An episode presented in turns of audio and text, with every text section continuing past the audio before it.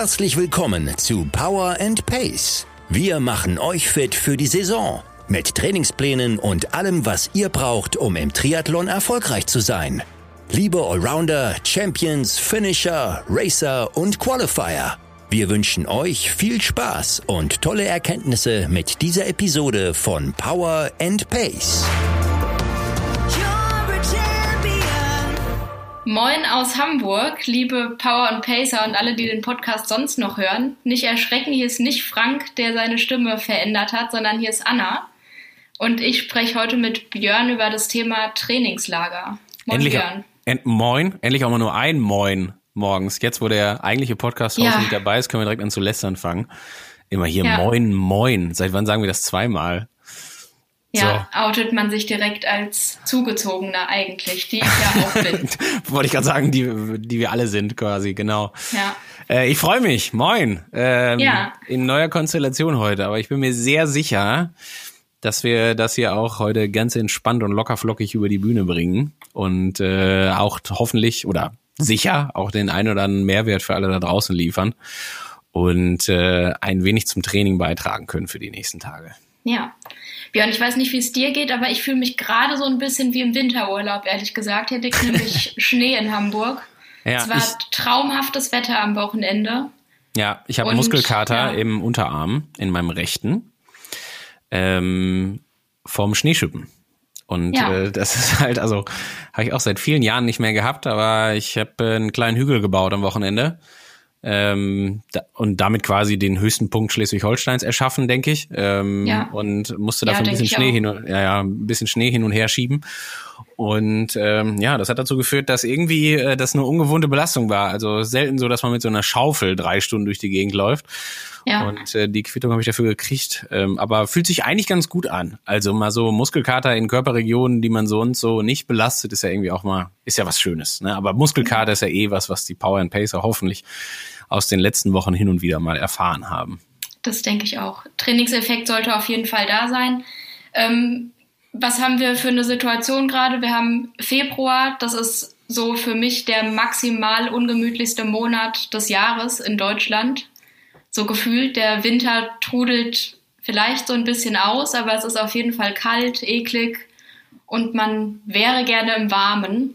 Ja. Das ist äh, ja, ja, jetzt einfach nicht gegeben, aber der Podcast soll nicht dazu da sein, rumzumeckern über die Situation, sondern wir suchen nach Lösungen und machen das Beste draus. Ja, und du hast ja ähm, einen ganz wichtigen Punkt angesprochen. Ähm, der Februar könnte ja normalerweise ähm, auch so ein, zumindest ein kleines bisschen Aufbruchstimmung mit sich bringen, ne? dass man vielleicht so die Situation hat, dass man Sonne in Sicht hat und jetzt vielleicht gar nicht in heimischen Gefilden, aber irgendwo so, dass man in absehbarer Zeit vielleicht mal äh, weiß ich nicht, durch die Gegend reist oder sowas halt und sich in wärmere Gefilde begibt und vielleicht gibt's schon mal so ein bisschen die Aussicht, irgendwann mal wieder kurz, kurz fahren zu können und sowas.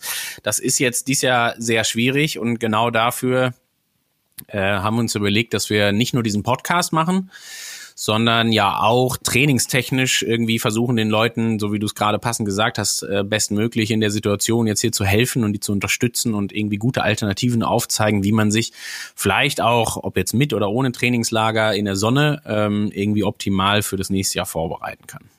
Genau, weil es könnte ja durchaus der Fall eintreten, dass im Spätsommer irgendwie ein Wettkampf stattfindet. Ich kann aber vorher nicht unbedingt ins Trainingslager wegfliegen und muss dem Ganzen ja irgendwie begegnen. Genau. Genau. Ähm, ich persönlich muss sagen, ich habe noch nie so ein richtiges Trainingslager gemacht im Süden. Das äh, fiel letztes Jahr aus bekannten Gründen ins Wasser. Und ich habe dementsprechend bisher immer irgendwie Trainingslager in der Heimat gemacht. Mhm. Und kann mich da nicht wirklich beklagen, muss ich sagen. Wie hast du es dann gehandhabt? Hast du irgendwelche Eckpfeile gehabt? Ähm, ich habe die Zeit in der Regel bei meinen Eltern verbracht im wunderschönen Rhein-Main-Gebiet, wo du ein großer Fan von bist. Da schüttelt er den Kopf. ähm, genau, da hatte ich äh, immer keinen Rollentrainer am Start und bin mhm. da einfach möglichst viel bei wirklich jedem Wetter draußen Rad gefahren mit Freunden zusammen mhm. und habe das eher unstrukturiert gemacht, ehrlich gesagt, aber ja, habe das als Urlaub auch richtig wahrgenommen. Ja, wie lange ging der dann? Meistens so eine Woche ungefähr. Ja, ja. der, der Klassiker für, für Februar. Also nicht so richtig, richtig, richtig lange Jahresurlaub raus und so zwei Wochen, ja. drei Wochen irgendwo hinfliegen, sondern mh, für so eine Art Zwischenstation. Ja. Ist ja von der Idee auch total gut. Ähm, ich sag mal, das wird äh, eines der um jetzt schon mal die Take-Home-Message mehr oder weniger vorwegzunehmen, fast schon, aber das wird eines der Aussagen sein. Ähm, wir haben ja auch äh, im, im, im neuen Magazin da einen Beitrag zugeschrieben über das ganze Thema mit Trainingslager, Trainingslager zu Hause. Und ähm, der Tenor ist ja so ein Stückchen gewesen, dass wir irgendwann gesagt haben, wir machen jetzt mal so eine Art Gegenüberstellung, auch für uns beide, so als äh, ja als Auflistung. Und wir haben keine Gegenüberstellung gemacht im Sinne von Pro und Contra, sondern wir haben eine Gegenüberstellung gemacht im Sinne von Pro und Pro. Also was spricht ja. eigentlich für ein Trainingslager, ich sage jetzt einfach mal salopp oder pauschal in der Sonne, egal ob das jetzt äh, Lanzarote, Gran Canaria oder Mallorca ist oder was auch immer. Ähm, und was spricht eigentlich auch für ein Trainingslager zu Hause? Und ähm, als solches muss man das Ganze eigentlich auch verstehen. Also wir reden hier nicht zwangsläufig davon, dass wir jetzt irgendeine Ersatzveranstaltung brauchen für den mallorquinischen Jahresurlaub über zwei Wochen, sondern wir wollen eigentlich viel eher hingehen und sagen, ja, das findet nicht statt, mit der Situation finden wir uns jetzt gerade ab. Hier sind die Alternativen dazu und die sind sehr gut. Also die sind nicht einfach ja. nur ähm, irgendwie so ein bisschen Flickenteppich und wir versuchen hier die Saison zu retten oder so, sondern ich würde sogar vielleicht mal die steile These direkt vorab äh, raushauen, dass ich mir sehr gut vorstellen kann, dass manchmal vielleicht auch ein verlängertes Wochenende oder auch sowas in der Art, wie du es gerade genannt hast, so eine Woche, in der man sich aufs Training konzentriert und das macht man dann gerne nicht nur einmal im Jahr, sondern vielleicht ja zwei, dreimal, weil es organisatorisch relativ einfach ist, weil man es mit wenig Urlaubstagen abdecken kann und so weiter, dass die Variante bestimmt oft genug sogar besser ist als jetzt das zwei, dreiwöchige Trainingslager auf den Kanaren, weil es halt auch ganz viel inhaltlichen Mehrwert bietet. Und das ist ja so ein bisschen das, wo, heute, wo wir heute drüber sprechen wollen und wie wir versuchen, das dann ähm, ja bestmöglich auch schon zu umreißen, wie man das dann gerne handhabt, das Trainingslager at home. Genau, dann äh, direkt eins mal vorweg. Es funktioniert natürlich nicht den Trainingslagerplan aus Mallorca, dass man den eins zu eins äh, in deutsche Gefilde überträgt, sondern man muss es natürlich ein bisschen anders angehen. Ja, genau. Und ich sag mal, wenn wir erstmal vielleicht, und das können wir ganz klar auf die Pro-Liste des Trainingslagers in der Sonne schreiben, ne? Ähm, wenn wir uns jetzt überlegen, welche Vorteile das hat, dann denken wir als allererstes, also so geht's mir immer, korrigier mich, ähm, an die Temperatur, an die Sonne, an die Kleidung, die ich trage, also dass ja. ich auch kurz, kurz unterwegs sein kann. Und auch, dass ich natürlich äh, theoretisch mal zwei oder drei Einheiten am Tag machen kann, ohne dass ich das Gefühl habe, erstens, dass die Kälte mir durchaus so richtig die vielleicht auch die Schuhe auszieht, um es mal salopp zu sagen, also so richtig tief in die Knochen geht, wie man es sagen würde, und dass ich natürlich auch mal eine dritte Einheit machen kann oder eine zweite, ohne dass ich mich jetzt wieder wahnsinnig dick anziehen muss. Ne? Ich kann auch mal, äh, weiß ich nicht, im Zweifelsfall einen Koppellauf laufen und laufe vielleicht sogar in der gleichen Klamotte, wie ich gerade noch anhabe, nachdem ich vom Rad abgestiegen bin.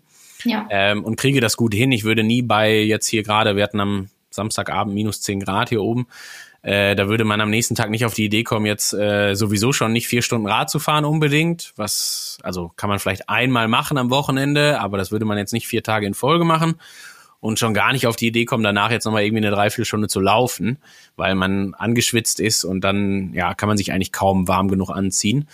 Und das ist natürlich ganz klar auf der Pro-Liste. Ne? Das sind so die Sachen, weswegen man gerne ins Trainingslager fliegt ähm, warum man das natürlich auch noch gerne macht, ist halt so all das, was zum Sozialleben dazugehört. Man fliegt da vielleicht mit Trainingskollegen hin, man sieht mal andere Umgebungen und so weiter und so fort. Völlig klar. Da würde ich jetzt gerade glauben, das kann man natürlich Corona-konform dann bitte, ähm, aber auch vielleicht sogar zu Hause hinkriegen. Da sprechen wir gleich nochmal drüber, was wir so für kleine Motivationstipps haben ja. für das Trainingslager zu Hause. Ähm, genau, und das ist eigentlich schon mal so ne klarer Fall. Dafür fliegen wir normalerweise in die Sonne. Äh, das haben wir jetzt nicht und deswegen hast du völlig recht. Können wir nicht einfach hingehen und sagen, hier, ne, auf Mallorca würden wir jetzt diese Woche 20 Stunden Rad fahren, das machen wir jetzt einfach zu Hause. Das wird natürlich nicht klappen. Also im Moment könntest du hier einen Schneeflug vorspannen oder so, den, den du wahrscheinlich bräuchtest. Ja. Oder, oder einen Salzstreuer hinterherziehen. Ähm, aber du könntest jetzt hier nicht unbedingt zwangsläufig vier Stunden draußen fahren. Das wird nicht klappen. Ja, das äh, Hotelsetting würde ich auch noch hinzufügen, also dass man eben sich sorgenfrei einfach an den Tisch setzt und abends in Bett legt und das noch gemacht wird und so. Das hat man zu Hause natürlich nicht. Aber darin besteht, finde ich, auch die Kunst, dass man es schafft, auch zu Hause abzuschalten und in diesen Urlaubsmodus zu geraten. Genau, und wir, wir können ja unterscheiden. Ähm, quasi die Pros, die auf der Trainingslagerliste Sonnentrainingslager stehen, können wir uns überlegen, können wir die beeinflussen, ja oder nein? Und ähm, was wir nicht beeinflussen können, ist das Wetter und die Temperatur, ist klar. Ja. Ähm, aber die Dinge, die wir beeinflussen können, wie das angesprochene gerade, was du gesagt hast, ne? also vom Alltag abschalten, all die Vorteile, die man hat im Hotel, wenn man nur schnell ans Buffet gehen muss und sich nicht um Abwasch kümmern muss und so weiter. Da kann man sich ja dann überlegen, wie man so diese Abwandlung hinbekommt, dass man das halt zu Hause ähm, vielleicht nicht ganz genauso macht, aber sich zumindest überlegt, wie man vielleicht es auch nicht ganz genauso macht, wie man das sonst im Alltag tut. Also versucht irgendeinen Mittelwert zu finden, wie man ähm, mit dieser Situation halt bestmöglich zurechtkommt und versucht, so dem Alltag ein wenig zu entfliehen und da ein, ein sinnvolles Trainingslager zu Hause rauszumachen. Ne? Das bezieht sich auf, weiß ich nicht, Aufräumen, auf Einkaufen, auf Essen machen, auf Abwasch machen, bis hin zu Wäsche waschen und so weiter und so fort. Und ähm, ja, dass man das einfach auf jeden Fall, wenn man das zu Hause gut machen will, im Hinterkopf hat, dass man auch das passend vorbereitet. Genau, können wir nachher gerne nochmal drüber sprechen mit praktischen Tipps. Ich würde vielleicht einmal von vorne anfangen, wie bereite ich das Trainingslager vor? Also natürlich bin ich zu Hause und bin in meinem Alltag irgendwie drin, aber ich arbeite und dann will ich ins Trainingslager. Also wie, wie muss da die Vorbereitung aussehen, verglichen mit einem Südtrainingslager? Also das, ähm, was natürlich die Power and Pacer schon die ganze Zeit extrem richtig machen, und das ist, finde ich, häufig so mein Kritikpunkt an der Sache ist, dass sie schon mal kontinuierlich seit einigen Wochen trainieren. So, und das ist eigentlich ja. so die wichtigste Basis, sowohl um irgendwo eine passende Anpassung ausgehend von dem Trainingslager zu haben, als aber auch um vor allen Dingen echt Verletzungsprophylaxe und sowas zu betreiben. Also der Klassiker, den man ja immer wieder leider sieht, ist, man fährt ins Trainingslager, man hat vielleicht gerade mal 200 Kilometer in den Beinen und dann versucht man halt 500 Kilometer in einer Woche zu fahren, weil sich das halt einfach so hergibt, weil man jeden Tag drei, vier Stunden fahren will. Ähm, und das ist natürlich so ein bisschen klar, was dann passiert, wenn es schlecht läuft. Ne? Dann tut der Rücken weh oder die Hüfte oder das Knie oder die Füße oder wie auch immer und die Handgelenke schlafen ein. Ähm, und das sind natürlich all die Sachen, die nicht passieren sollten. Deswegen ist das eigentlich schon mal so das Erste, wo sich der Power and Pacer darauf verlassen kann er wird ja, egal ob er dieses, ob er jetzt ein, ein, ein, ein Sonnentrainingslager macht oder ein Trainingslager zu Hause, egal ob er das jetzt Mitte Februar macht oder ob er das erst über Ostern oder im Juni macht oder wenn wir im Mai ins, ins Allgäu fahren, er wird ja auf jeden Fall gut vorbereitet dahin fahren. Und das ist schon mal sicher und das finde ich ist schon mal, macht mal gefühlt 70, 80 Prozent quasi des Trainingslagers aus. Ähm, was ich dann extrem wichtig finde bei dieser Sache ist, dass man, je nachdem, wie lange man das zu Hause machen wollen würde, das Trainingslager, ähm, dass man das durchaus auch da im Voraus einplant. Also ähm, der Power and Pacer kennt das. Wenn wir jetzt einen Trainingsplan haben, haben wir ja, erkennt man ja für gewöhnlich so einen Verlauf an Wochenbelastung, sage ich mal, der vielleicht von der ersten Woche zur zweiten, von der zweiten zur dritten ein bisschen ansteigt, es danach vielleicht eine Ruhewoche gibt, vielleicht ist auch die erste Woche noch eine ganz ruhige und so weiter.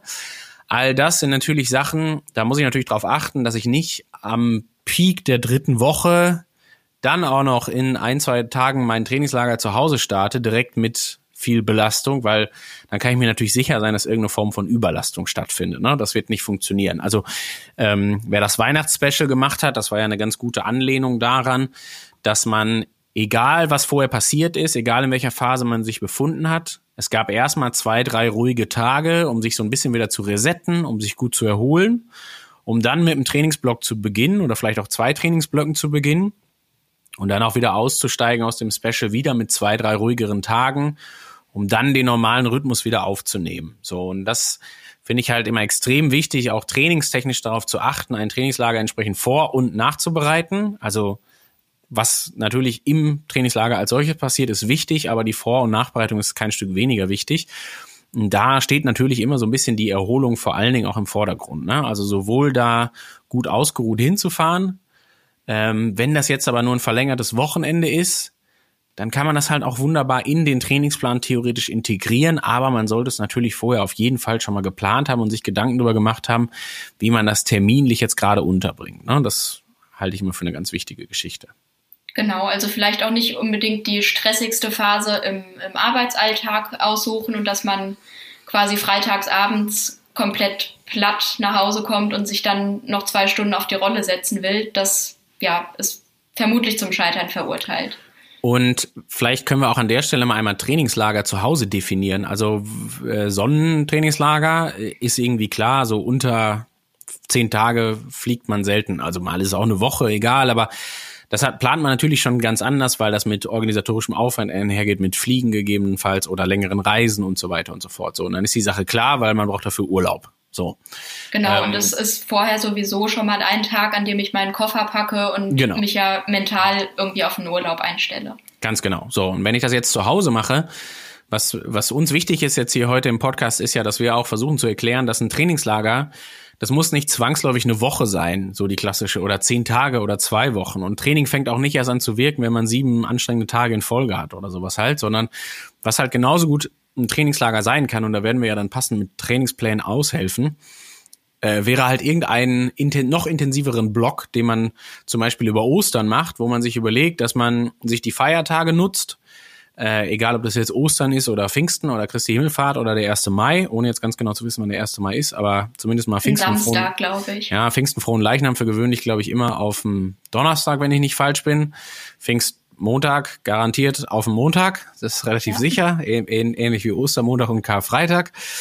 Äh, und das sind ja alles so Dinge, die man ja auf jeden Fall ganz gesichert einplanen kann. Und es darf da gerne einfach auch mal das, das, das verlängerte Wochenende sein, was man sich super zunutze machen kann, wo man am Ende einen ganz, ganz hervorragenden Block trainieren kann und auch den ins Training integrieren kann. Also das vielleicht nur noch mal als Definition wenn wir jetzt hier auch von Trainingslager sprechen, dann kann es auch mal ein Viertagesblock sein. Das muss nicht die Trainingswoche sein und man muss auch nicht zwangsläufig Urlaub dafür nehmen oder sowas. Ne?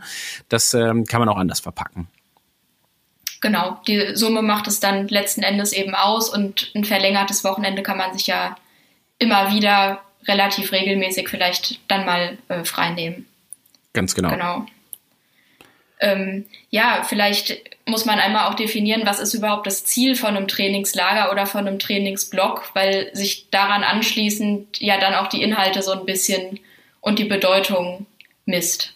Ja, ähm, muss man sich ja physiologisch immer so vorstellen, wir wollen natürlich einen besonderen Reiz setzen. Also klar ist, das Trainingslager soll immer irgendwas bewirken. Und ich lasse jetzt mal, Entschuldigung, äh, ich betrachte es jetzt wahrscheinlich ein bisschen sehr trainingswissenschaftlich ich lasse jetzt mal gedanklich gerade ganz kurz alle sozialen Aspekte außen vor. Also natürlich ist Radfahren auf Mallorca schöner als die immer gleichen Trainingsstrecken, motivational extrem wichtig, also finde ich total gut, kann aber auch das Trainingslager zu Hause sein, was motivational sehr gut ist. Also wer ja. sich an die Facebook-Gruppe beim Weihnachtsspecial erinnert, wie die abgegangen ist, sage ich jetzt mal, und wie die Leute sich gegenseitig motiviert haben, dann war das, glaube ich, auch eine ganz besondere Sache.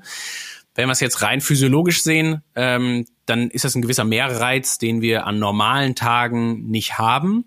Und Ausrufezeichen, Ausrufezeichen, Ausrufezeichen, auch gerne eine gewisse Mehrerholung, die damit in Verbindung steht. Also bitte nicht immer nur an das Training denken, sondern, und das ist egal, ob das jetzt ein Sonnentrainingslager oder ein Trainingslager zu Hause ist, gerne auch mal an den Faktor der Erholung äh, denken, weil das fürs Training halt mindestens mal genauso wichtig ist wie alles andere auch. Also äh, Beispiel, wenn ich jetzt eine normale Power and Pace Trainingsplanwoche im Qualifier plan, jetzt greifen wir mal direkt nach dem hohen Umfang von 15 Stunden in meine Arbeitswoche integriere, dann habe ich da schon eine ordentliche Menge an Umfang gemacht. Also das ist ja wirklich schon so, ja. dass man sagen kann, viel, viel mehr geht ja kaum. Und jeder Qualifier möge mich korrigieren, aber ich würde mal ganz vorsichtig behaupten, dass die Qualifier nicht in der Lage sind, siebenmal in der Woche da einen Mittagsschlaf noch einzubauen, sondern die werden ein normales Arbeitsleben haben, vielleicht ein normales Familienleben haben, die werden dann den normalen Trainingsalltag haben und und und.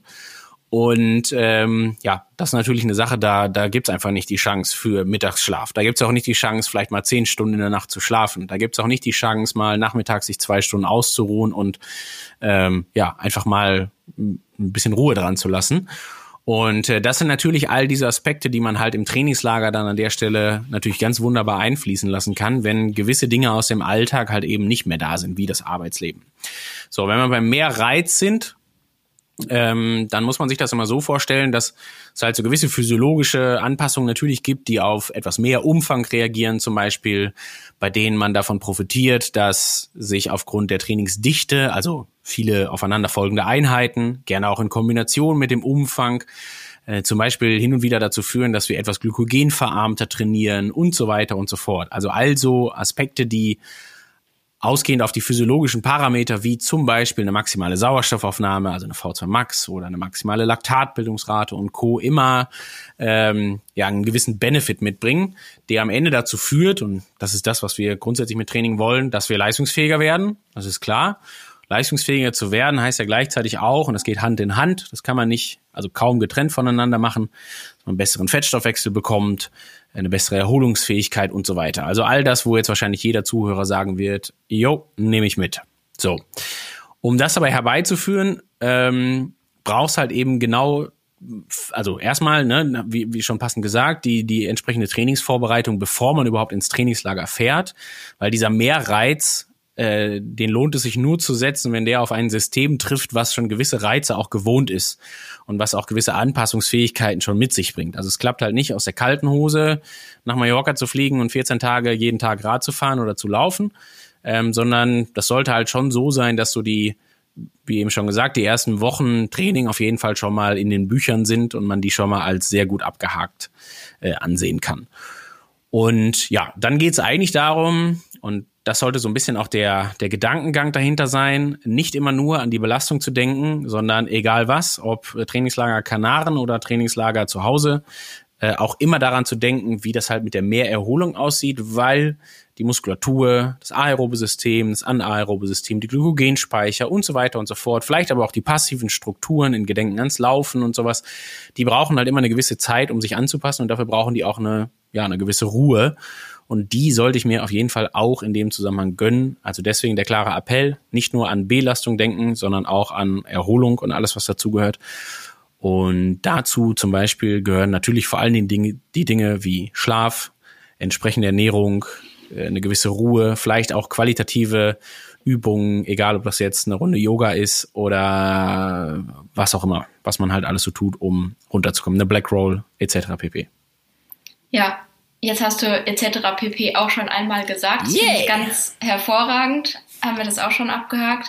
Ähm, ich finde, da liegt so ein bisschen die Gefahr in Anführungsstrichen im, beim Trainingslager zu Hause, dass man da vielleicht dazu neigt, sich so Alltagstermine noch reinzuhauen. Also weiß ich nicht, ich müsste mal wieder zum Zahnarzt oder muss dieses ja. und jenes machen und habe dafür im Arbeitsalltag keine Zeit, ja gut, ich habe ja jetzt gleich Urlaub und dann äh, lege ich mir das alles da rein, ist mhm. auch nicht Sinn der Sache. Nee, genau, da kann man sich sicher sein, dass das nicht funktioniert. Ne? Ähm, also egal, ob das jetzt ein Arzttermin und da, da finde ich, hast du schon das passende Beispiel gebracht und auch da ist man immer wieder überrascht, wie häufig man das liest. Ne? Ich äh, ach so, übrigens, ich habe da noch einen Zahnarzttermin, aber macht nix, wird schon so. Und dann liegt ja. man hinterher vier Tage flach nach der schönen Wurzelbehandlung. Und dann war das Trainingslager für die Katz, genau. Also, es hat dann einfach gar nicht stattgefunden. Ähm, und da hast du natürlich völlig recht. Und ich sag mal jetzt so Zahnarzttermine äh, und mal eben noch die Einkommensteuererklärung nebenher machen und das Ikea-Regal aufbauen. Ne? Das ja, sind so genau. die Klassiker. Ähm, Genau, also alles so Dinge, die halt sonst liegen bleiben. Ich meine, klare Ansage, da muss man sich entscheiden. Also entweder man nutzt das als eine Art Trainingslager oder man nutzt das als eine Art Urlaub, in der ich Dinge erledige, die ich sonst nicht mache, aber dann hat das bitte nichts mit dem Trainingslager zu tun. Es geht halt nicht alles auf einmal, sondern man muss sich da schon entscheiden. So. Ähm, das ist ja eigentlich so der Punkt dieser Dinge, die, also das ist ja vielleicht nicht mal Alltag, ne? Also klar, der Zahnarztbesuch vielleicht noch so mit einer relativ seltenen Regelmäßigkeit gegebenenfalls, aber das Ikea-Regal oder was auch immer jetzt gerade alles, ne? Das muss jetzt nicht unbedingt der normale Alltag sein, aber auch die Kategorie Alltag sollte ich mir halt auf jeden Fall überlegen. Also Alltag ist für mich sowas wie Wäsche, sauber machen, einkaufen gehen, Essen machen und so weiter und so fort. Und das sind ja auch so Aspekte, wo ich mir in jedem Fall überlegen sollte, inwieweit ich da versuche, das Trainingslager so zu gestalten, dass ich halt möglichst wenig von diesem Alltagsstress halt habe. So. Und das finde ich ist halt ganz entscheidend wichtig, dass man sich da vorher auf jeden Fall Gedanken drüber gemacht hat. Ja, das kann ja rein praktisch dann so aussehen, dass man zum Beispiel am Samstag, bevor es losgeht oder was weiß ich, am Donnerstag oder wie auch immer, ein paar Tage vorher eben, dass man da für die gesamte Zeit einkaufen geht, sich vorher einen Plan macht, vielleicht coole Rezepte irgendwie raussucht, die man gut vorbereiten kann und dann äh, ja alle Zutaten eben dafür zu Hause hat und äh, dass das Thema schon mal erledigt wäre. Und du hast gerade was ganz Wichtiges gesagt. Du hast gesagt, ähm, dass man sich mal einen Plan macht. Und jetzt bin ich wahrscheinlich auch eher der Kategorie zuzuordnen, der Leute, die generell affinen Plänen gegenüber sind oder Struktur oder Stringenz oder wie auch immer. Das mag ich sein. Auch. Aber, und ich glaube, also der ein oder andere Triathlet wird es nachempfinden können, weil äh, sich das Gerücht rankt, dass eine gewisse Struktur und ein gewisser Plan für viele Triathleten wichtig sind. Deswegen holen wir vielleicht den einen oder anderen gerade ab. Ähm, aber ich finde den Aspekt total wichtig, weil mal ganz nüchtern drüber nachgedacht, wir machen uns einen Plan für, ich sag mal jetzt irgendwas zwischen zwei bis sechs Stunden Training am Tag äh, warum machen wir uns nicht auch einen Plan für die anderen Dinge? Und Plan heißt ja in dem Fall, ich finde zum Beispiel einen ganz zentralen Punkt, und ich will das nicht immer so beiläufig sagen, jetzt gebe ich dem nochmal mehr Bedeutung, ist der eingeplante Mittagsschlaf. So. Und das ist eine Geschichte, die ich extrem wichtig finde, dass man die, gerade wenn man viel Reiz setzt, halt sich gerne auch zunutze macht ähm, und sich halt einfach überlegt, okay, ich habe morgens eine Einheit, natürlich, also je nachdem, wann ich das mache, ist klar, äh, man macht das wahrscheinlich nach dem Frühstück, man schläft auch mal eine Stunde länger als jetzt in einer normalen Arbeitswoche, man fährt irgendwann los, wenn die Temperatur adäquat ist, wenn man oder läuft, wenn man das Ganze jetzt auf der Rolle macht, ist wieder was anderes. Wenn irgendwer den Podcast hört und die Schwimmbäder haben wieder offen, dann ist es auch wieder was anderes. Ne? Also da jetzt gerne so ein bisschen die Abwandlung finden. Ähm, aber ruhig mal sich Gedanken darüber zu machen, wie lang ist eigentlich meine morgendliche Einheit? Also wird das jetzt vielleicht sogar eine vierstündige Radausfahrt? Und wie sieht eigentlich die Zeit danach aus? Und Zeit danach in qualitativer Form würde ja sowas bedeuten wie, abgesehen davon, dass ich einen Plan habe, was ich während der Einheit esse, ne, das habe ich im Idealfall alles dabei, bitte nicht jeden Tag an die Tankstelle fahren, sondern nur im Notfall. Ähm, und der, der Plan für danach heißt ja eigentlich, ich habe vielleicht einen Recovery Shake am Start, den ich mir dann mal eben einfach nur schnell zusammenmischen muss, was schon mal sicherstellt, dass ich die Einheit am Nachmittag, wenn ich dort eine geplant habe, auf jeden Fall schon mal mit einer höheren Qualität hinbekomme, wenn ich direkt für Versorgung sorge. So, dann habe ich vielleicht auch schon mal, weiß ich nicht, äh, ich muss jetzt nicht die Wechselklamotten da schon liegen haben, aber ich weiß vielleicht auch, ich nehme erst den Recovery Shake, dann gehe ich duschen, dann äh, habe ich mein Mittagessen zum Beispiel, wenn ich mir schon mal eine kleine Mahlzeit ha äh, gemacht habe. Die gerne, gilt es, darf gerne geplant werden auch. Also da kann ich mir auch überlegen, ja. jetzt die nächsten vier Tage Training. Ich habe keinen Bock, jeden Mittag vorm Kühlschrank zu stehen und mir zu überlegen, ah, ich habe ja noch irgendwie hiervon ein paar Reste und davon ein paar Reste und hiervon ein paar Reste, was kann ich daraus machen? Sondern vielleicht da einfach schon mal hinzugehen und zu sagen, ich weiß zumindest ansatzweise, was ich mittags haben will und bin für diese Mahlzeiten mittags, in Klammern auch abends und morgens gerne, schon mal irgendwann einkaufen gewesen, so dass ich nicht sogar im allerschlimmsten Fall dann erst los muss ich mir, mir überlegen, was, was will ich jetzt eigentlich zum Mittag und heute zum Abendessen essen, sondern das bitte vorher planen. Ich will jetzt nicht sagen, dass man das alles vorkochen muss und so weiter, aber wie ich finde, um es sich einfach zu halten, ist halt das, was es abends zum Abendessen gegeben hat, davon gibt's zwei Portionen mehr und die esse ich dann, also die esse ich dann halt einfach zum Mittag am nächsten Tag und wärme mir die auf, ist eine Sache, die, wie ich finde, immer extrem gut funktioniert. Total. So. Und dann habe ich damit schon mal das Mittagessen geregelt und dann den Mittagsschlaf einplanen und sich halt auch zu überlegen, auch wenn ich jetzt hier, na, man sagt ja immer so schön, entweder Powernap oder richtig, also nicht unbedingt eine Dreiviertelstunde einplanen, wo man dann nervös wird und nach Viertelstunde nicht einschlafen können, irgendwann denkt so, hm, Mist, gleich klingelt schon wieder der Wecker, sondern dann gerne auch ein Zeitfenster einplanen, wo man einfach sagt, so ja, ich schlafe jetzt, so. Und es wird schon funktionieren. Wenn es eine halbe Stunde dauert, dann habe ich immer noch eine Stunde Zeit zu schlafen, bevor dann vielleicht irgendwann der Wecker klingelt. Ich dann aber immer noch eine Stunde Zeit habe, bis ich jetzt gerade die zweite Einheit mache. So. Und jetzt merkt man ja schon alleine an dieser kleinen Sache, ne, da gab es jetzt schon genügend Punkte, die man hätte planen können. So vom Essen, Recovery Shake, die Zeit zum Schlafen, äh, sich die Zeit auch frei zu halten, je nachdem, was auch natürlich, ne, muss man auch bedenken, so im Sozialleben los ist, in der Family los ist und so weiter und so fort. Wie man das am Ende jetzt handhabt, wie stringent man das macht, wie engmaschig man den Plan verfolgt und so, das ist natürlich jedem Einzelnen überlassen. Aber So, wir wollen natürlich gerne die Anregung bringen, dass man sich auf jeden Fall da Gedanken zugemacht hat und sich überlegt hat, was esse ich? Muss ich dafür einkaufen? Habe ich das im Kühlschrank? Ist, liegt das in der Tiefkultur? Was weiß ich was?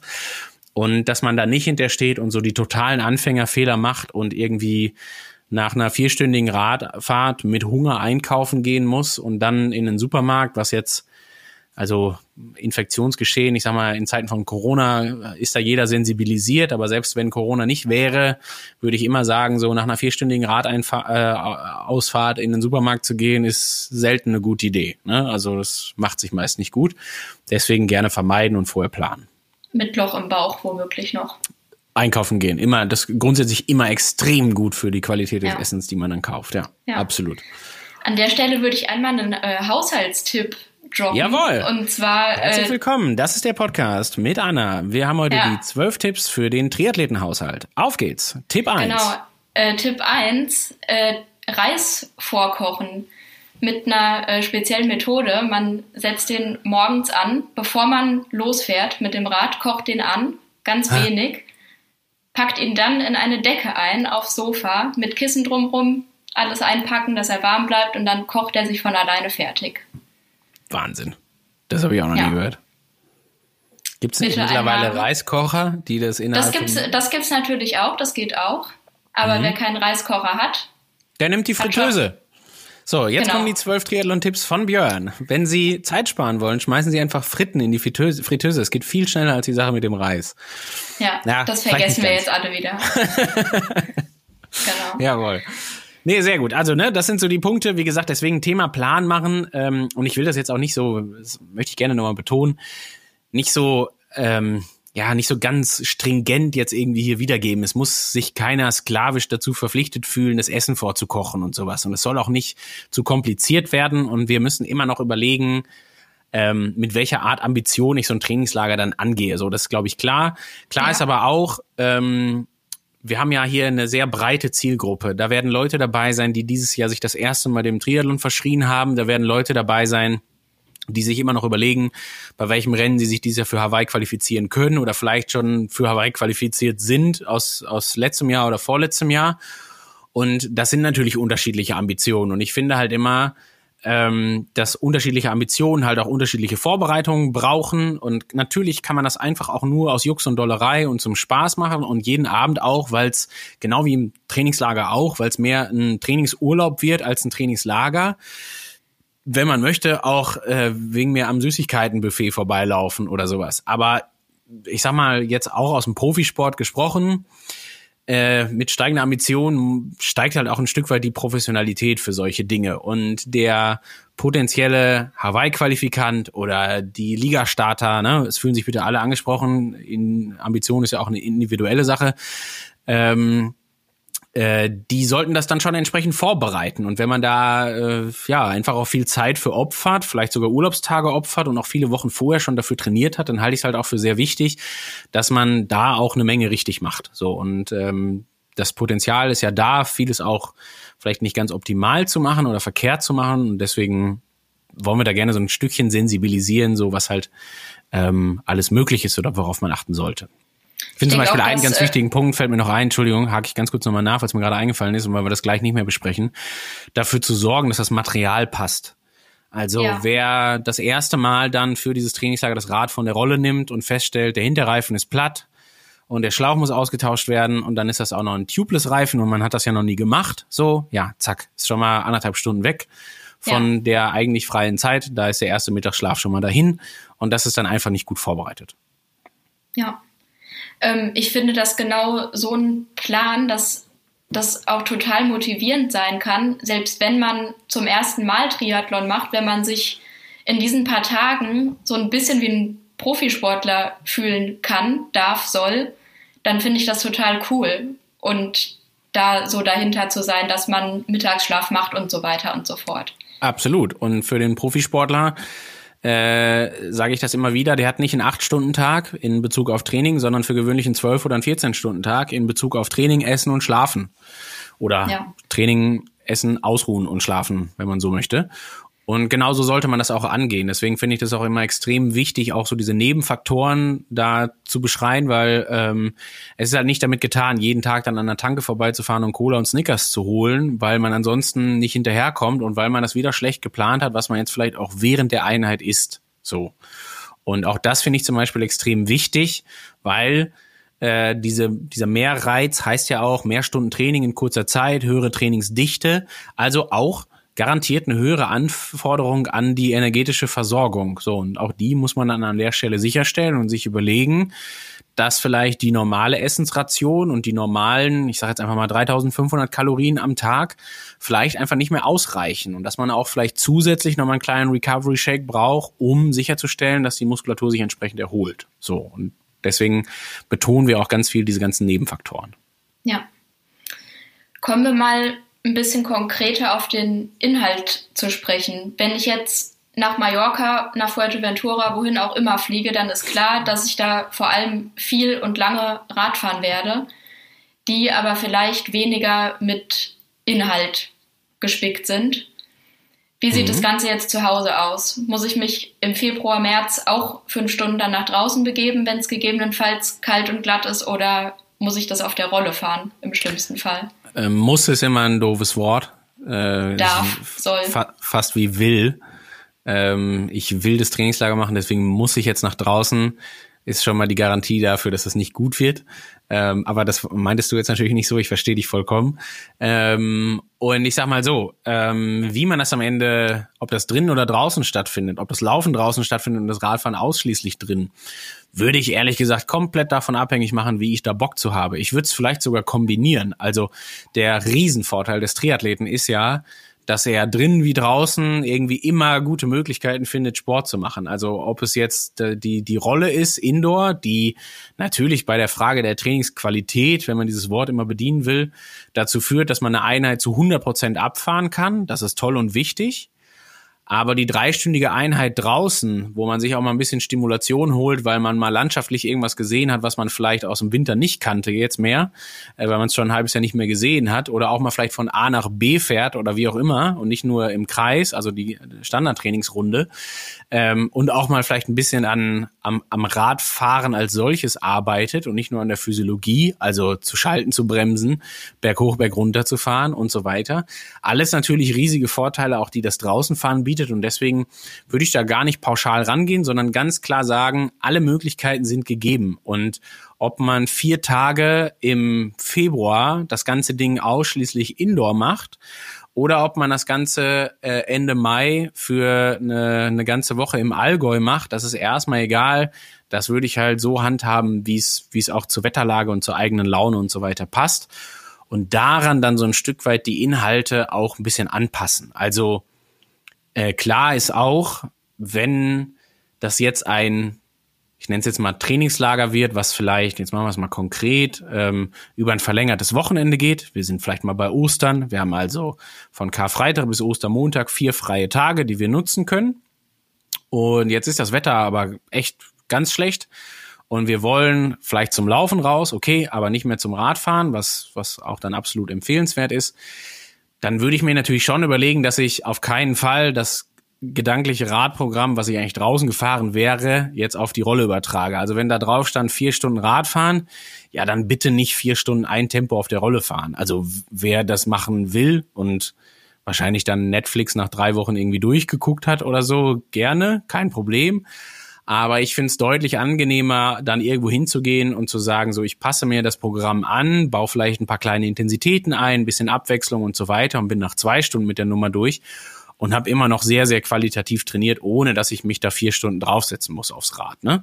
Völlig fein. So, und man kann das jetzt natürlich an, andersrum genauso machen, wenn der Trainingsplan eher erstmal so ausgelegt ist. So, so kennst die Power and Pacer ja gerade auch.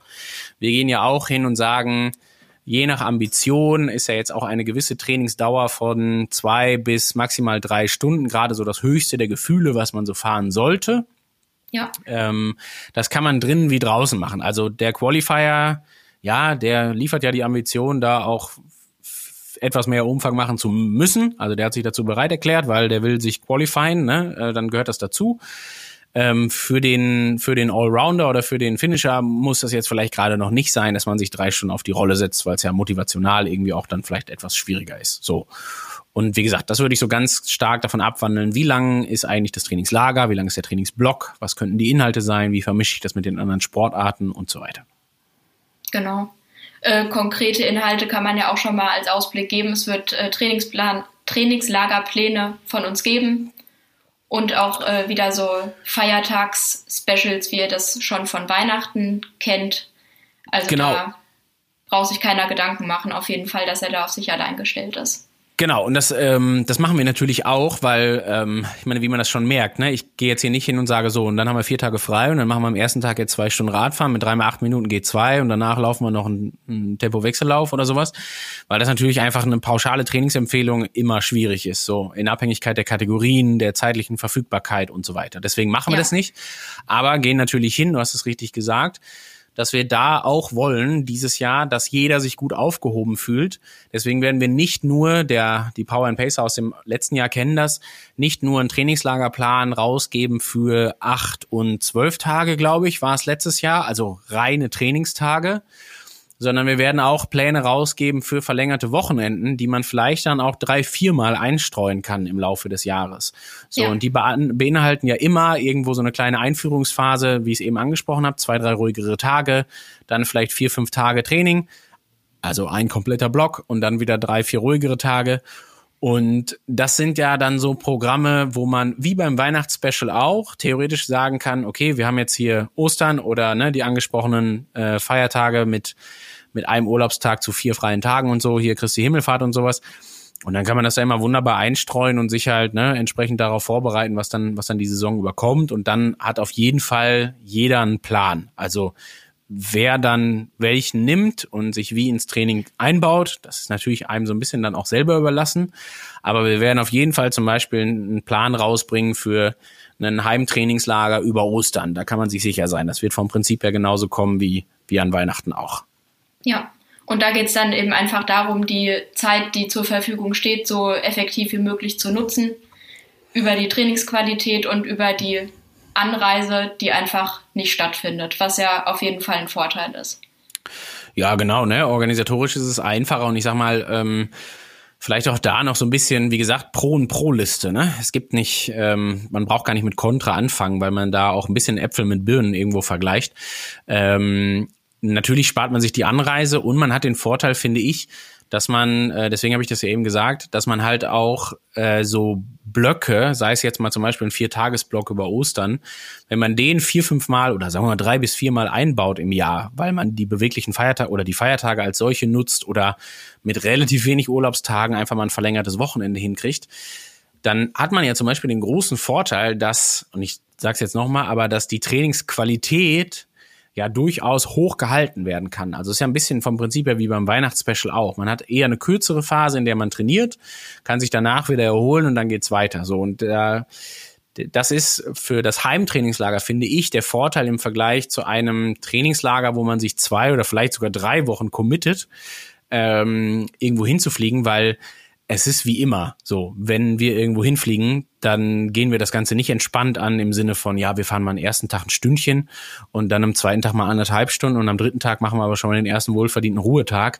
sondern was dann passiert, ist ja völlig klar. Also es wird natürlich irgendwie umfangsorientierter gefahren, als wir das zu Hause machen würden. Wir wollen das Wetter genießen und so weiter und so fort. Alles auch richtig.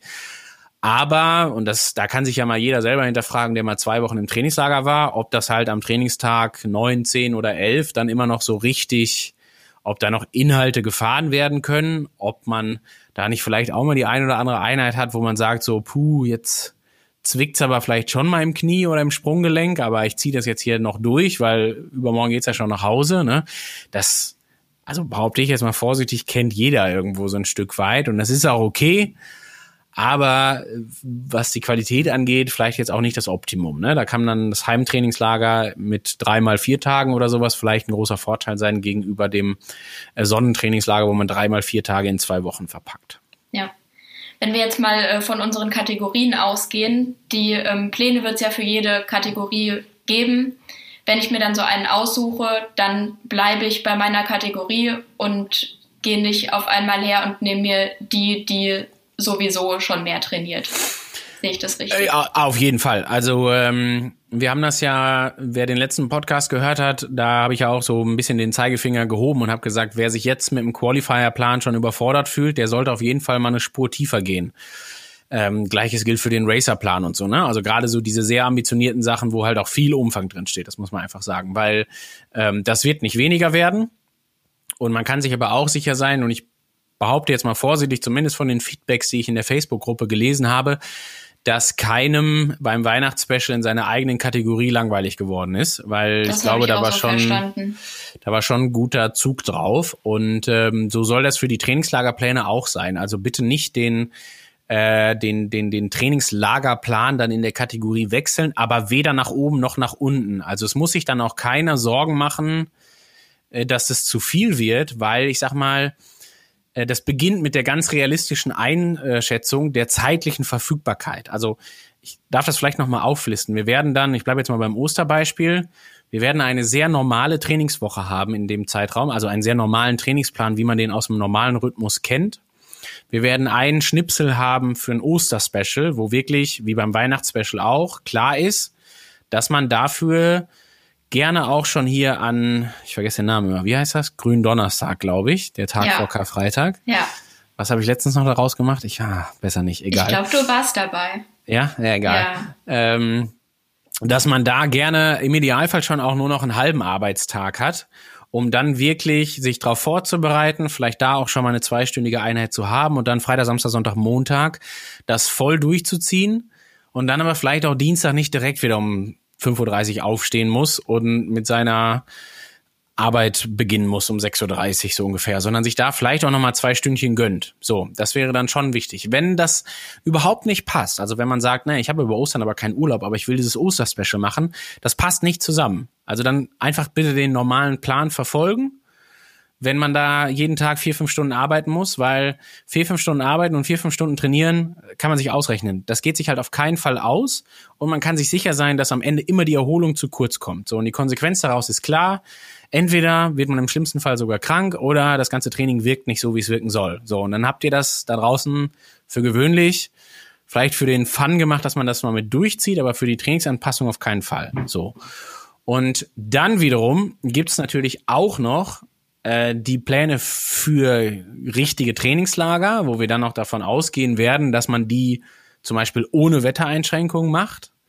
Auch die werden wir planen, weil ne, die sind natürlich auch ein Stück weit universell. Wir nehmen den Podcast am 1.2. auf. Wir wissen nicht, was in den nächsten drei, vier Wochen passiert und ob man nicht vielleicht doch im April nochmal eine Woche äh, oder zwei irgendwo hinfliegen kann.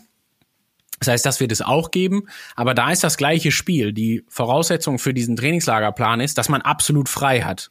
Also da gibt's keine einzige ja. Einschränkung, die dann irgendwie dazu führt, dass man da irgendwas trainingstechnisch jetzt gerade nicht machen kann oder so. Also das läuft auch nicht neben einem halben Tag arbeiten oder sowas, sondern da muss man wirklich einen Tag für frei haben, weil da stehen alleine vier, fünf Stunden Training jeden Tag mindestens drauf.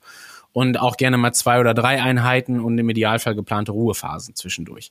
So, und genau in diesen drei Varianten werden wir uns befinden. Ne? Also normaler Trainingsplan, äh, Special-Blöcke in Klammern über Ostern, aber auch an jedem anderen verlängerten Wochenende plus Trainingslagerpläne für zum Beispiel acht Trainingstage oder zwölf Trainingstage. So. Und wenn man sich da sinnvoll eingeordnet hat, dann ist alles fein. Also äh, der Qualifier nimmt sich eine Woche Urlaub, macht gerne den acht Tages Trainingsplan für den Qualifier der Allrounder, der Ostern nichts zu tun hat, weil er, weil er die Feiertage, also weil er Feiertage hat und nicht arbeiten muss, nimmt sich gerne den das Oster-Special oder das Wochenend-Special, der das ein Block-Special ähm, und vom Allrounder-Plan und absolviert den. Also da sowohl nach oben als nach unten muss da eigentlich nichts dran geändert werden, wenn ja. die realistische Einordnung stimmt. Genau. Äh, wie gehen wir denn mit der Schwimmproblematik um? Die momentan einfach eine Problematik darstellt, weil Schwimmen seit Ende Oktober nicht mehr stattgefunden hat. Ja, genau. Und das ist ja äh, unabhängig des Trainingslagers oder möglichen Trainingslagerplänen oder so, ist das ja eh eine Angelegenheit, wo wir jetzt gerade gesagt haben, auch für den für den aktuell laufenden Plan im, im Magazin oder bei Today's Plan, dass wir das Schwimmen einfach komplett streichen. Und ich habe da schon beim letzten Mal mit Frank auch drüber gesprochen und würde das einfach echt gerne nochmal sagen, weil mir das wirklich wichtig ist. Ähm, Ich glaube, ganz entscheidend bei dieser Situation nicht schwimmen zu können, und das betrifft ja wahrscheinlich 95 Prozent aller Power and Pacer jetzt gerade, ähm, ist einfach erstmal das Wichtige, diese Situation zu akzeptieren. Also es nützt gar nichts, wenn man als Nicht-Berufssportler jetzt irgendwie versucht, dahinterher zu rennen, irgendwie Schwimmkilometer zu sammeln, nur des Sammelns wegen. Also wenn ich dann den einen oder anderen sehe, der aktuell Freiwasser schwimmt, ja, habe ich kein Verständnis für. Also ist eine Sache, die fände ich völlig absurd und die ist trainingstechnisch auch Müll und äh, gesundheitstechnisch, immunologisch ist das auch ein Fiasko für gewöhnlich, wenn man das nicht ganz, ganz vernünftig macht und erfahren ist, aber dann, also dann ins kalte Wasser gehen, aber bitte nicht schwimmen. Ähm, ja, also wie gesagt, habe ich kein Verständnis für. Und ähm, das Gleiche ist da aber auch, dass man da jetzt nicht hinterherlaufen muss, dass man unbedingt aber schon diesmal am besten Anfang März irgendwie Freiwasser schwimmen können muss, weil das, weil die Schwimmbäder vielleicht da immer noch zu haben.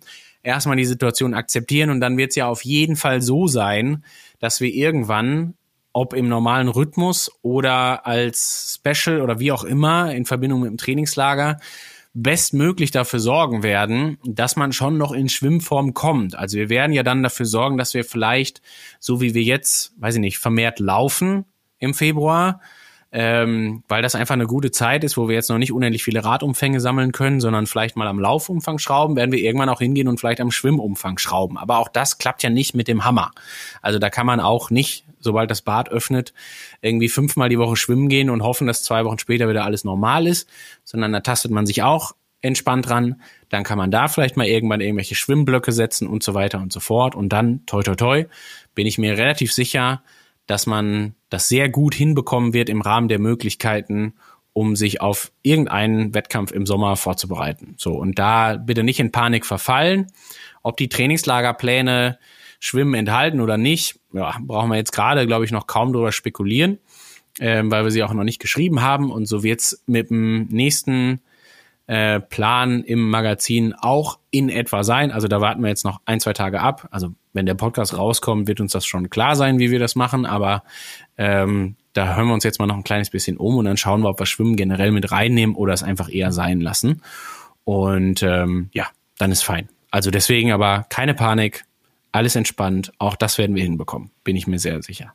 Genau. Und unabhängig davon ist äh, ein Trainingslager oder eine Trainingslagerphase, egal ob zu Hause oder sonst wo, ist für gewöhnlich nicht der Zeitpunkt, in dem man sich besonders auf das Schwimmen konzentriert. Und ich sag mal so. So auch dieses Mal. Ich pack's mal auf die Pro-Liste des Heimtrainingslagers. Also wenn man mal einen Block haben will, dass man sich mal überlegt, dass man an einem verlängerten Wochenende, also Feiertag wahrscheinlich schlechte Beispiele, wenn öffentliche Bäder zu haben oder so, aber wenn man sich mal überlegt, dass man mal ein verlängertes Wochenende in Schwimmblock setzen will, dann würde man, also man würde selten ins Trainingslager fliegen, um zwei Wochen einen Schwimmblock zu setzen. Also kann man natürlich auch, aber würde ich jetzt vorsichtig behaupten, machen die wenigsten. Aber um das mal an einem Wochenende zu machen und mal zu sagen, Freitag, Samstag, Sonntag und Samstagnachmittag auch nochmal, äh, also vielleicht mal vier Einheiten an drei Tagen zu haben, halte ich für eine gute Möglichkeit und ist auf jeden Fall eine Pro- ein Pro-Argument ähm, auf der Liste der Heimtrainingslager, ne? Weil da kann man das problemlos einbauen, da hat man bekannte Bedingungen und so weiter und so fort und könnte ich mir vorstellen, aber halt nur dann, so wie du es richtig gesagt hast, als ein Block von drei, vieren, die man dann vielleicht zu Hause macht. Ja. Genau. Du hast es schon ein bisschen angerissen. Vielleicht äh, noch einmal zusammenfassend, wie bereite ich das Ganze dann nach? Also sollte ich mir nach dem Trainingsblock auch noch zwei Tage frei nehmen oder kann ich dann wieder voll durchstarten? Ähm, ja, das ist die Frage ist immer extrem wichtig, weil man sich überlegen muss, dass äh, all diese Anpassungsprozesse, die da stattfinden, also um jetzt ein bisschen fachlich zu werden, aber sowas wie eine mitochondriale Biogenese, wie man es so schön nennt, ähm, also die äh, Anpassung des aeroben Stoffwechsels zum Beispiel. Das sind halt Dinge, die passieren nicht von heute auf morgen. So, man setzt einen gewissen Reiz, der spiegelt sich dann wieder in oxidativem Stress und so weiter und so fort und der sorgt dann halt für ein entsprechendes Signal, dass sich doch jetzt bitte der Muskel mal anpassen sollte und mal einfach damit zurechtkommen sollte, dass dieser Reiz jetzt gerade entsprechend groß war. So ist ja also sehr vereinfacht jetzt gerade, aber so läuft ja das Gespräch ab zwischen äh, dem Gehirn, der Muskulatur und dem entsprechenden Aalraumsystem und so weiter. Und, und den Mitochondrien am Ende des Tages. Und ähm, dieses, dieses Gespräch braucht halt ein bisschen Zeit. Also da muss man halt einfach sich überlegen, dass so eine, ähm, ja, früher hat man es immer Superkompensation genannt, das ist so das Prinzip gewesen, wo man gedacht hat, dass das so schematisch abläuft, wie es immer gerne dargestellt wird. Aber ich nenne es auch immer so schön, aber so ein Trainingslager muss man auch wirken lassen. Und wirken lassen heißt halt einfach den, äh, zum Beispiel den Mitochondrien, den, der Muskulatur und so weiter, vielleicht aber auch dem kardiovaskulären System, dem Herzmuskel etc. Ähm, irgendwie die Möglichkeit zu geben, sich dann ein Stück weit anzupassen. Das passiert je nach System unterschiedlich schnell. Also wir haben die, den großen Vorteil, dass ähm, zum Beispiel jetzt so das, die, die Mitochondrien und Co. Ähm, oder alles, was damit auch mit dem aeroben System zu tun hat, schon recht flott funktioniert in der Anpassung. Flott heißt jetzt aber gerade im Bereich von, sagen wir mal, zwei, drei Wochen und gerne auch so, also flott her im Vergleich zu zum Beispiel Knochenstrukturen oder Sehnen- und Bänderstrukturen und so weiter. Dass die eine gesunde Steifigkeit bekommen, das dauert gerne meistens auch mal Monate. Oder auch Muskelfaser-Shifts, die wir gerne erzeugen, wenn wir irgendwie glykogenverarmter trainieren oder kraftbetont trainieren und so weiter. Auch so ein Anpassungsmechanismus, der halt mindestens mal eher einige Wochen bis Monate braucht und halt sich jetzt nicht in zwei, drei Wochen regeln lässt. Man kann das immer ganz schön erkennen, ähm, und ich bringe da vielleicht mal ein Beispiel aus einem äh, aus der Sportwissenschaft anhand eines Trainingslagers, was etwas anders ist, wenn man sich ein Höhentrainingslager vorstellt. Dann ähm, ist ja das Prinzip, ich habe weniger Sauerstoff zur Verfügung und sorge dafür halt für diesen Mehrreiz, den, den wir jetzt in etwas anderer Form jetzt gerade erzeugen mit unserem Trainingslager. So, wenn ich diesen Reiz setze, gibt es eigentlich zwei Phasen der, des, des Benefits, den man von diesem Trainingslager haben kann. Das ist einmal die direkte Phase in, in Anlehnung an das Trainingslager. Also ich komme aus der Höhe zurück und mache zwei, drei Tage später einen Wettkampf. Dann habe ich den großen Vorteil, dass wahrscheinlich mein kardiovaskuläres System und so weiter sich darüber freut, dass jetzt nicht mehr hier Höhenluft ist, sondern wieder normale Luft. Und dass sich aber vorher halt darüber angepasst hat, dass halt sehr vereinfacht Atmen ein bisschen schwieriger war als sonst. Und wenn man dann wieder auf normal Null ist, dann ist es wieder einfacher, aber diese Benefits, die man aus den Wochen vorher hatte vom Höhentrainingslager, kann man sich dann zunutze machen dass dieses Höhentrainingslager in Klammern auch das normale Trainingslager, sich so richtig in Leistung widerspiegelt, ist meistens dann eine Sache, da rechnet man eher erst immer so nach drei Wochen mit. Also, dass man so drei, vier Wochen Anpassungszeit braucht, um dann wirklich zu sagen, so jetzt bringe ich das halt wirklich exakt auf die Straße. Ja? Heißt natürlich dann auch für die Planung, wenn man so ein Höhen oder nicht, nicht ein Höhentrainingslager, sondern ein normales Trainingslager einstreut, dann ähm, gibt's ja, wenn man das in Anlehnung an den Wettkampf macht, sollte da schon immer ein bisschen Zeit zwischenliegen. Also es nützt jetzt nichts am 29.06., ich weiß nicht, ob das am 29. ist dies Jahr, in Frankfurt starten zu wollen und äh, irgendwie am 14. ins Trainingslager zu fliegen für zwei Wochen, um dann am 27. wiederzukommen und dann Frankfurt zu machen. Also das ist natürlich nett äh, weil man irgendwie vorher gut trainiert hat, aber die Anpassung hat auf jeden Fall nicht stattgefunden und wahrscheinlich wird man auch noch ein bisschen müde sein vom Trainingslager. Der Effekt ja. ist also nicht da. So, es macht keinen Sinn. Das heißt, man sollte sich auf jeden Fall überlegen, das Trainingslager, welches man für Frankfurt haben wollen würde, oder für jedes andere Rennen, äh, irgendwie so im Bereich von vier, fünf, sechs Wochen vorher halt gemacht zu haben, damit das äh, dieser Reiz dann entsprechend wirken kann und für die Anpassung sorgen kann. Genau. Und, Was wäre, wenn äh, mehr Zeit dazwischen liegt? Äh, völlig fein, weil du nimmst ja diesen, diese Anpassung dann am Ende mit in dein normales Training. Also das ist ja eigentlich das, weswegen, wenn, wenn ich jetzt mir aussuchen dürfte, wann man Trainingslager macht, also über die Saison verteilt und manchmal beim, bei dem einen oder anderen Sportler darf ich das aussuchen, wie oft man das macht. ähm, und da ist auch egal, wie oft und wann, sondern dann kann man das ruhig aus ein bisschen bestimmen. Und da finde ich es zum Beispiel immer sehr gut, nach so einer ersten Eingewöhnungsphase von vier, fünf Wochen ein erstes Mal in ein Trainingslager zu fliegen, aber durchaus unter anderen Gesichtspunkten als beim zweiten und beim dritten Mal. Also die Inhalte unterscheiden sich da auch sehr deutlich. Ähm, aber das erste oder das, das Trainingslager nehme ich dann immer, weil ich dadurch ja eine Anpassung erzeuge und durch diese Anpassung auch wieder in meinem normalen Training einen gewissen Mehrreiz liefern kann. Also simples Beispiel ich fahre ins Trainingslager und kann äh, drei Wochen, vier Wochen später mit, weiß ich nicht, passe meine Trainingsbereiche an und schraube die um 20 Watt nach oben. Oder nehme meine Lauftrainingsbereiche und schraube die um 15 Sekunden nach unten zum Beispiel. Ne? Also schneller, äh, intensiver, wie auch immer. So, und dieser, das ist ja das, was gemeint ist mit mehr Reiz, also mehr Leistung treten zu können, schneller laufen zu können, schneller schwimmen zu können und so weiter.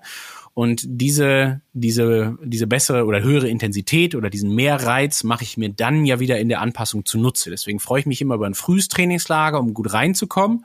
Weil ich aber auch danach weiß, so jetzt kann man den Rest vom Dezember oder vom Januar schon mal den Mehrreiz zu Hause nutzen und wenn es auch nur auf der Rolle ist, so, weil nichts anders funktioniert, völlig fein, so. Und deswegen sollte man immer so ein Stück weit abwägen, ähm, wo man so ein Trainingslager setzt. Also wenn es ein einziges Trainingslager gibt im Jahr über zehn Tage, wir nehmen mal einen Mittelwert irgendwo, dann würde ich immer versuchen, das relativ früh im Jahr zu setzen. Also so im Bereich von März, vielleicht Februar, je nach Ambition, je nach Hauptwettkampf natürlich. Voraussetzung, ne, immer weit vorher gestartet zu sein, also durchaus schon so zwei, drei Monate im Training zu sein, das ist klar. Und ähm, wenn man dann den Rest der Zeit noch, und das ist ja klimatisch auch sicherlich dann einfacher, wenn man den Rest der Zeit dann noch mit irgendwelchen Trainingsblöcken über Wochenenden und so weiter verbringt und dann natürlich mit uns ins, ins Allgäu fährt Ende Mai, dann hat man eigentlich alles richtig gemacht. Also, was ich nicht tun würde, ist das eine Trainingslager im Jahr für zehn Tage, vier Wochen vor Frankfurt zu haben oder vor dem Hauptwettkampf. Ja. Weil dann lasse ich ja viel Zeit der potenziellen Mehranpassung viel Potenzial auch außen vor, weil ich mir diese Mehranpassung oder diese Anpassung durch den Mehrreiz, sagen wir es so, im Trainingslager nicht vorher schon geholt habe. Und dann wäre es ein bisschen verschenkt. Deswegen äh, immer eher früher im Jahr denken. Jetzt aber wieder ganz klarer Punkt für das Pro-Trainingslager zu Hause. Da kann man ja mehrere machen. Da kann man vielleicht im Februar schon mal fünf Tage machen. Da kann man auch ja. im März fünf Tage machen und vielleicht auch im April fünf Tage machen. Und um das zu realisieren, hat man mit Abzug Feiertage und so jetzt vielleicht gerade drei Urlaubstage draufgehen lassen. Ja. Genau. Das finde ich fast ein ganz schönes Schlusswort.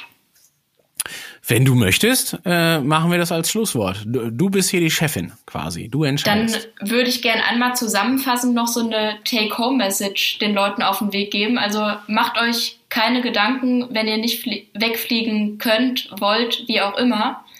Ähm, zu Hause sind die Möglichkeiten genauso gut, teilweise sogar besser. Stichwort Trainingsqualität.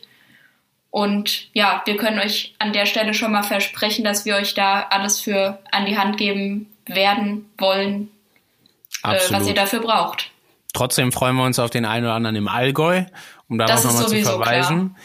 Wir können ja. natürlich jetzt aber auch schon durchgeben, dass das Trainingslager mittlerweile schon ausverkauft ist und das auch sehr schnell ausverkauft war. Aber um schon mal so einen kleinen Ausblick zu geben, auch an der Sache sind wir dran. Also das ist für uns natürlich jetzt auch gerade alles noch relativ neu. Wir sind maximal begeistert von der ähm, von der Begeisterung aller Power and Pacer da draußen und wie gut das angenommen wird und um mal ein kleines bisschen zu spoilern, sage ich mal, ist natürlich die Idee, dass es nicht nur dabei bleibt, sondern wir uns hier in unserer ganzen Trainingsgruppe, in der wir sind, auch überlegen, dass wir das alles noch ein sehr gutes Stückchen ausbauen und vielleicht ja sogar irgendwann, wer weiß, Trainingslager Sonne und Trainingslager zu Hause miteinander zusammen kombinieren können. Ja, das wird ganz bestimmt klappen. Wir freuen uns drauf und haben da auf jeden Fall Bock drauf. Ja, ihr hoffentlich auch, aber davon gehen wir einfach mal aus. Liebe Grüße an alle da draußen und viel Spaß in den nächsten Tagen beim Training. Macht's gut. Viel Spaß. Ciao, ciao. Tschüss. Sweat in your eye, pain in your bones, hunger in your gut, got that fire in your soul,